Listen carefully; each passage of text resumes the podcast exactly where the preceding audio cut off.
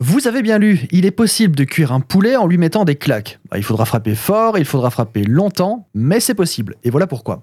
Pour cuire un poulet, enfin ou n'importe quoi en fait, il faut de l'énergie. On transmet cette énergie sous forme de chaleur habituellement, au moyen d'un four ou d'une casserole. Mais ce n'est physiquement pas le seul moyen.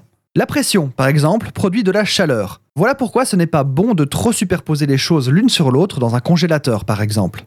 La lumière produit de la chaleur par rayonnement. Il suffit de voir les lampes rouges dans les parcs animaliers qui réchauffent les animaux, ou simplement le soleil qui, contrairement à ce qu'on imagine, ne nous réchauffe pas grâce à sa combustion, mais grâce à son rayonnement. Exercice pratique. Prenez vos deux mains et frottez-les l'une contre l'autre. Elles chauffent, car la friction des deux paumes crée une résistance et cette énergie part sous forme de chaleur.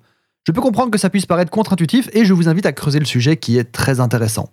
Dans la même idée, frapper une surface produit un peu de chaleur. On peut convertir l'énergie cinétique en chaleur. La question pratique est apparue il y a plus de 3 ans et un utilisateur de Reddit avait fait le calcul. Pour un poulet de 3 kg, il faudrait une claque de 368 mètres secondes, ce qui est l'équivalent de lui foncer dessus à 100 km/h avec une voiture de 1 tonne 3.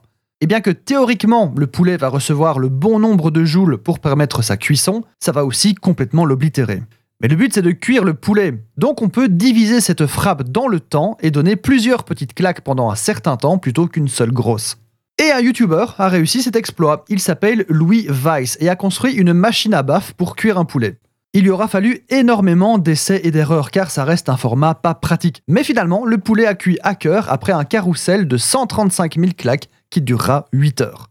Ce youtubeur essayera aussi avec un steak avec un résultat un peu plus convaincant, car la structure osseuse et anatomique du poulet empêchait une bonne répartition des frappes et donc de la chaleur, alors que le steak, de par sa forme, encaisse très bien cette méthode de cuisson.